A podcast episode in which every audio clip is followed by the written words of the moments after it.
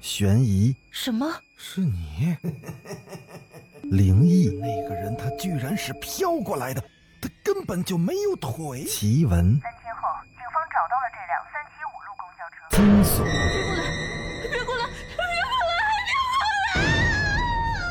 来！欢迎收听《九黎怪谈》。Hello，各位听友，大家晚上好，欢迎继续收听《九黎怪谈》。咱们今天继续来讲《别想逃》第十二集。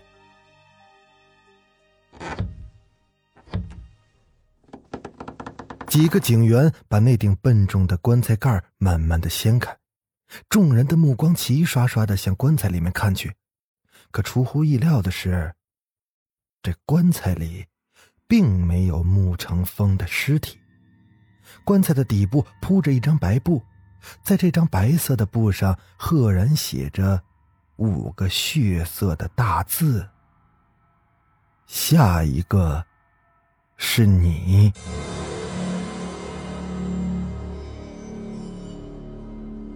当慕白的目光触到这五个阴森怪异的血红大字的瞬间，犹如突然遭到了某种重物的猛击敲打一般，头脑顿时的感觉到了一阵晕眩。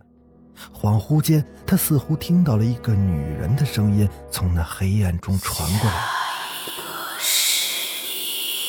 声音拉得很长，异常的低沉恐怖，且十分的清晰，仿佛穿过鼓膜，直接钻进了他的脑海中一般，久久的回荡着。虽然是在黑夜中，但裴然还是敏锐的察觉到了慕白身体的微妙变化。他不动声色地看了一眼慕白，他俯身查看着棺材里的白布，从那无比怪异的笔迹可以看出，这五个大字，跟那个墓碑上的字，都是出自同一人之手。这几个神秘的血红怪字，无疑传达出了一个信息：那下一个即将死亡的人，就是他们其中的一个。毫无疑问，这是死神公开向他们中的某个人下达的一份死亡诏书。裴然又仔细的查看了坟墓的四周，并没有发现其他线索。本来以为已经找到了案子的突破点，但谁都意料不到，穆成风的坟墓里竟然没有他的尸体。这案子不仅没有丝毫的突破，甚至是越发的迷离复杂了。随着棺材被打开，穆成风身亡的可能性也被彻底推翻了。在没有找到他尸体之前，并不能确定他已经死亡了。可究竟穆成风是死是活，至今是迷雾重重。慕白走在了众人的后面，心里七上八下的。走了一会儿，他不禁回头望了一眼那座神秘的坟墓。当手电筒的光柱越过墓碑，照向了前方的时候，一个红色衣服的女人的身影猝不及防的映入了他的眼帘。啊，有鬼啊！众人一惊，纷纷的停下脚步，所有的手电筒都不约而同的向后面照去。可他们看到的，唯有慕白那因惊恐而变得惨白的脸。目击者，你看到了什么？裴然疑惑地盯着慕白那张惨白的脸，发现他的眼睛里堆满了一种深深的恐惧。刚才，刚才我无意中看到了，看到了一个女人的身影。她，她背对着我们，就站在慕长风墓碑的后面。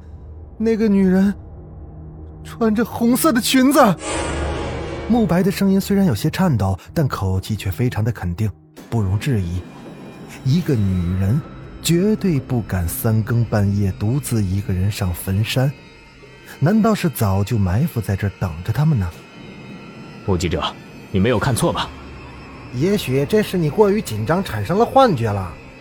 这荒山野岭半夜三更的，怎么会有女人上这儿来？许是看错了吧？大家纷纷用疑惑的眼光看着慕白，请大家相信我，我敢肯定。我绝对不会看错，刚才的确有一个红衣服女人站在穆成风的墓碑后面。当慕白再次十分肯定的说出来时，大家不由得浑身都起了鸡皮疙瘩，不安的用手电筒四下的乱照。除了到处都是阴森森、黑黝黝的坟墓之外，什么都没看到。大家不要害怕，我们先下山去。沉思了半晌后，裴然似乎想到了什么，他向大家招呼了一声，便迈开稳健的步伐，领头向山下走去。其余的人都惴惴不安的跟在他身后。回到了燕展村，已经是夜里十一点了。穆富贵和李娟都没睡，他们在等待着穆成风的消息。他们没有勇气上山去，因为他们害怕自己受不了见到穆成风尸体时那所受的巨大的打击。裴然把墓穴开关的经过大略的跟他们说了一遍。当他们得知那坟墓里并没有发现穆成风的尸体时，劫后余生般的松了口气。裴然安慰了他们一番，向他们交代了一些事情，便领着众人回去了。慕白也坐着裴然的车一起回了市里。一路上，裴然全神贯注地开着车，慕白坐在后座，一直沉默不语，似乎在想着什么心事当他回想起刚才棺材里那五个神秘怪异的血红大字时，他就像开出了恶魔之花的藤蔓，从脚底缠了上来。深深的恐惧感层层的裹住了慕白的心。莫记者，在想什么呢？裴然主动打破了沉默。我是在想，穆成风究竟在哪儿呢？他是否还活在世上？裴然若有似无的瞥了慕白一眼，隐约觉得慕白似乎是在掩饰着什么。穆成风的失踪案。我们警方会尽全力侦破的。另外，昨天又发生了一起失踪案，又一起失踪案，慕白的心里猛然一颤。那失踪的人是谁？是一个叫邓如意的中学教师。裴然的话音刚落，慕白吃惊的张大了嘴巴，久久的说不出话来。邓如意。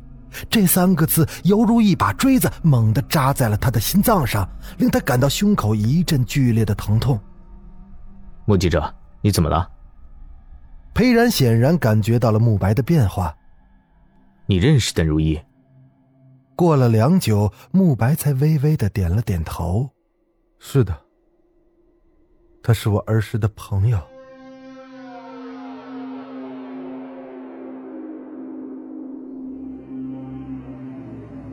第二天，裴然早早的来到了警局。他把自己关在办公室里，拿出昨晚从坟山带回来的那张蜡黄色的冥纸。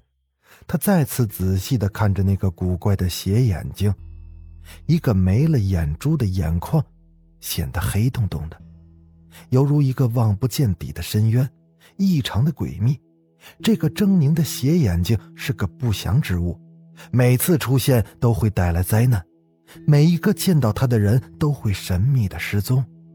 裴然看着看着，他感到自己的身心在不断的往下沉，似乎有一种看不见的可怕力量在引诱着他一步步的向死亡的深渊走去。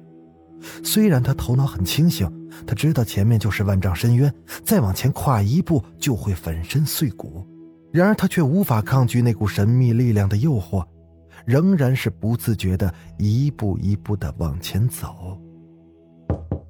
正在此时，一阵猛烈的敲门声把他惊醒过来。他慌忙的把那张有点邪门的冥纸折了起来，塞进了抽屉里。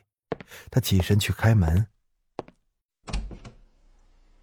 助手小曾走了进来。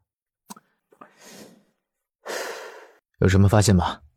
裴然点了一支烟，猛地吸了一口，发现一个情况。小曾看着裴然的脸，严肃的说道：“但他觉察到了裴然的脸色有些不对劲。小曾跟随裴队的时间不算长，但他非常了解他这位上司。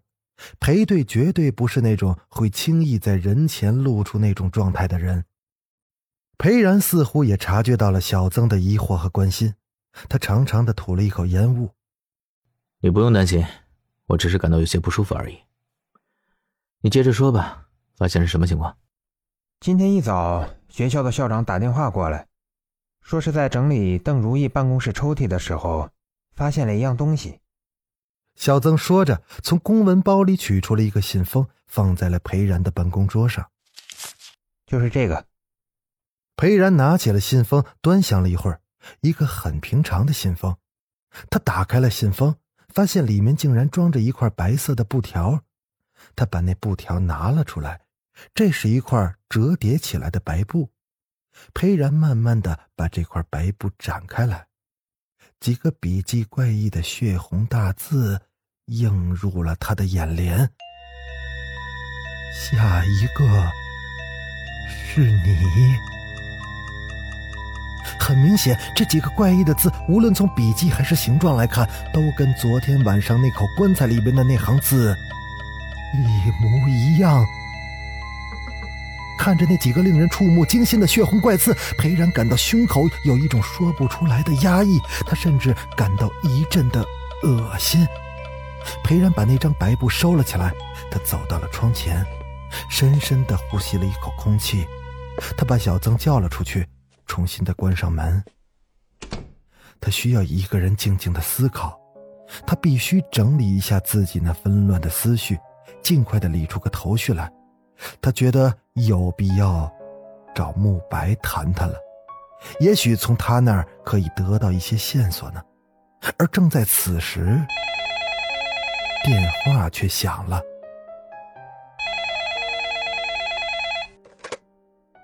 喂，是裴警官吗？我是慕白，我想跟你谈谈，你有时间吗？好的，我也正想找你聊聊呢。我在那等你。挂了电话，裴然抄起了外套，匆匆的驱车赶往怡然茶楼。好了，今天的故事先讲到这儿。他们在怡然茶楼会说些什么呢？有什么有用的线索呢？咱们下集接着说。我是主播九黎香柳，咱们下集再见。